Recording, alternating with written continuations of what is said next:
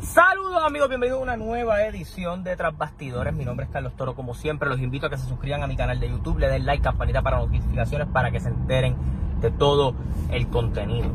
Eh, usted va a ver mucho contenido dentro del canal que va a ser temitas de discusión. No voy a estar hablando específicamente de una cosa, de otra. Yo sé que yo llevo tiempo sin hablar de NXT, viene un tema de NXT. Pero voy a estar grabando unos segmentos sobre temas que yo quiero conversar eh, y aunque yo hice el Calentón USA, que es donde hablo de ciertas cositas que, que, me parecen interesantes, eh, voy a estar haciendo varios segmentos durante esta semana. Esta semana viene cargada de contenido. Se supone, se supone que si todo sale como debe salir, nosotros vamos a estar teniendo una edición especial del Calentón con un invitado sumamente especial que llevamos tiempo tratando de coordinar para que esté para acá pero lo vamos a estar trayendo, así que vamos trabajando con eso, pero no sin antes eh, invitarlos a que se suscriban al canal, le den campanita para notificaciones para que se enteren del contenido. En estos días yo estuve hablando de la cartelera de Summer Madness de WWC, eh, evento que va a ser el 21 de mayo en el Acrópolis de Manatí. Eh, y la cartelera a mí no me parece que es una cartelera mala, tiene un anuncio especial de Rey González con la fecha para aniversario 49, quién sabe si da un vistazo a lo que pueda hacer eh, las personas que vayan a traer. Yo no creo que Andrade venga, y voy a ser bien claro, no creo que Andrade venga porque Andrade se está tomando hasta unas vacaciones de AEW, al igual que Charlotte, creo que alrededor de seis semanas, un poquito más, en lo que terminan los preparativos de su boda, y se da su boda y su luna de miel. Pero eh, pudieran buscar otras piezas interesantes para aniversario. Pero hablando de piezas, para Summer Madness, que es el primer evento grande que tiene WLC en meses, eh, ellos han decidido utilizar la gente que ellos han estado trabajando por los pasados meses, ponerlos en una mejor posición y a la misma vez pues traer a obviamente el clásico de WLC, utilizar a los Colón. Eh, la cartelera es la siguiente y se la voy a decir antes de hablar de lo que vine a hablar aquí. Carlitos Caribbean Cool reta por el Campeonato Universal al alma perdida Saban. Eh, Carlos Calderón defiende el Campeonato de Puerto Rico ante el gigante Nian.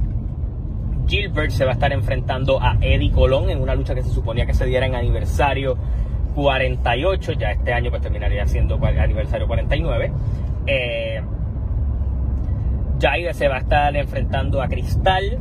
Eh, lucha por el campeonato en parejas donde Justin Dynamite y Angel eh, se van a estar enfrentando a los campeones Zion RT1 y Julio Jiménez. Y Mike Nice, o como yo le llamo la nueva sensación, defiende el campeonato de la televisión ante Macabro e Intelecto 5 estrellas. Parece que una cartelera sólida. Ellos llevan tiempito trabajando tanto a Mike Nice como figura. Eh, han llevado tiempo con Intelecto 5 estrellas consistentemente. Con Macabro también, que es alguien que había estado on and off de la programación, pero lo están manteniendo. Justin Dynamite saliendo de la división junior completo eh, y moviéndose hacia lo que va a ser eh, la división de parejas, que me parece que es una buena movida para ellos. Eh, porque obviamente pues ya por lo menos tienes tres equipos en la empresa. pero hablemos específicamente de los Colón. Lo único, el aditivo interesante de esta cartelera es simplemente ver el regreso de Eddie Colón y Carly Colón.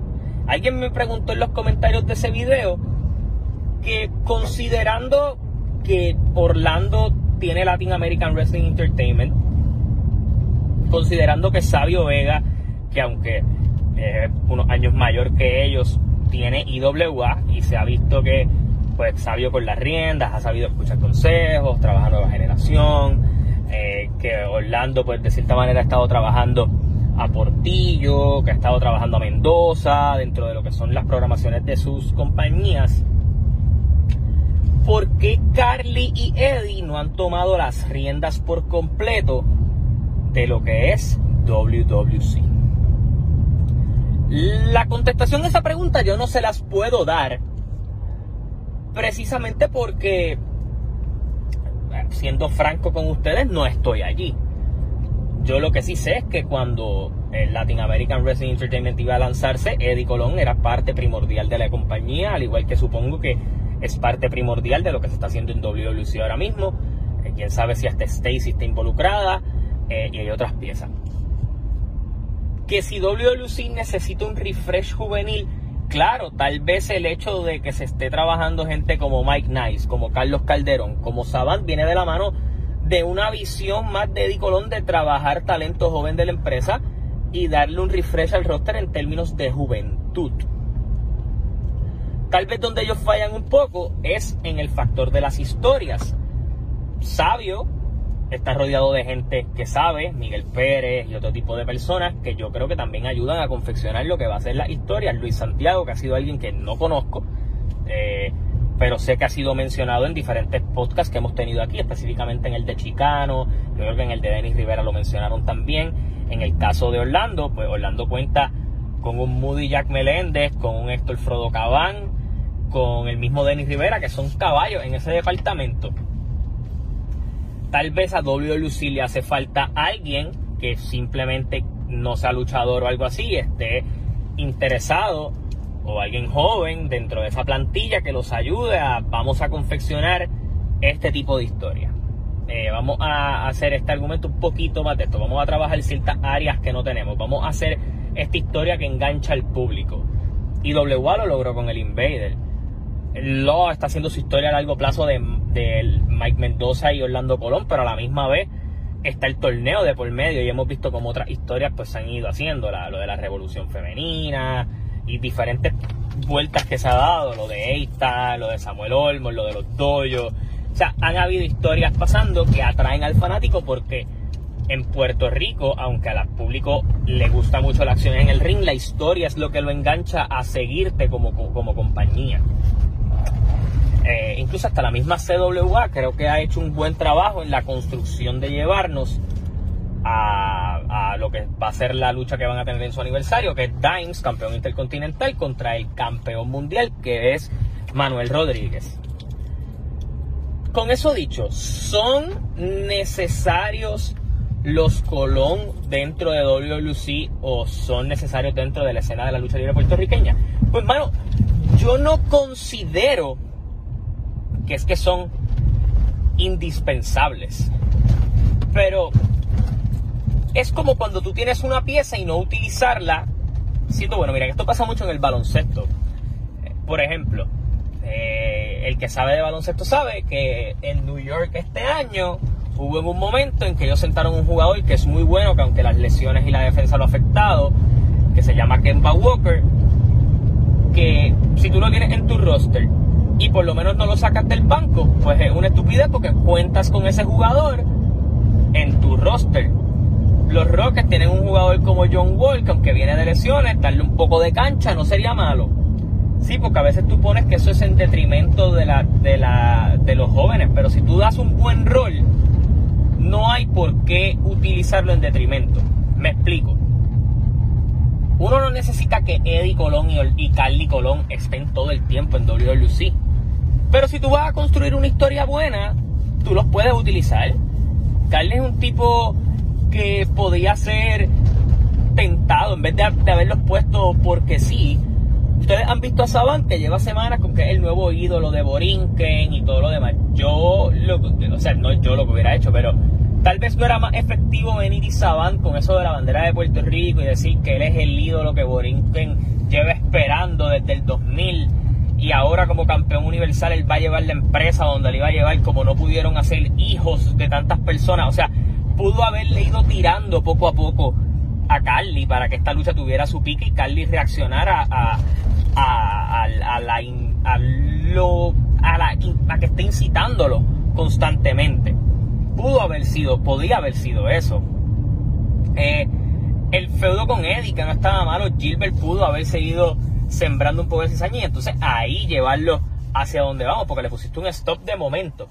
a lo que yo voy es, Eddie y Carly deben ser piezas que se utilicen en la empresa de la misma manera en que yo creo que Orlando Colón lo pueden utilizar en lo y, y poco a poco lo han ido utilizando así.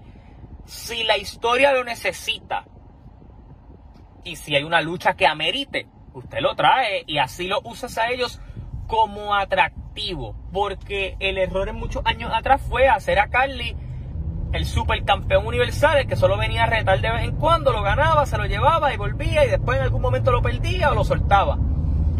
Y, y, y quemaste un poco el hecho de Carly sentirse como un atractivo especial.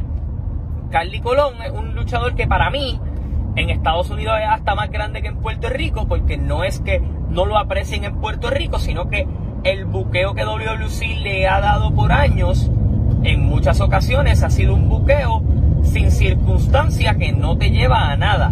La última vez que para mí Carly Colón fue buqueado de una manera decente y muy buena fue cuando hicieron lo del Carlitos Caribbean Company, porque se sentía que Carly era quien movía los hilos hasta estando fuera de Puerto Rico. Él tenía una gente que lo vaqueaba.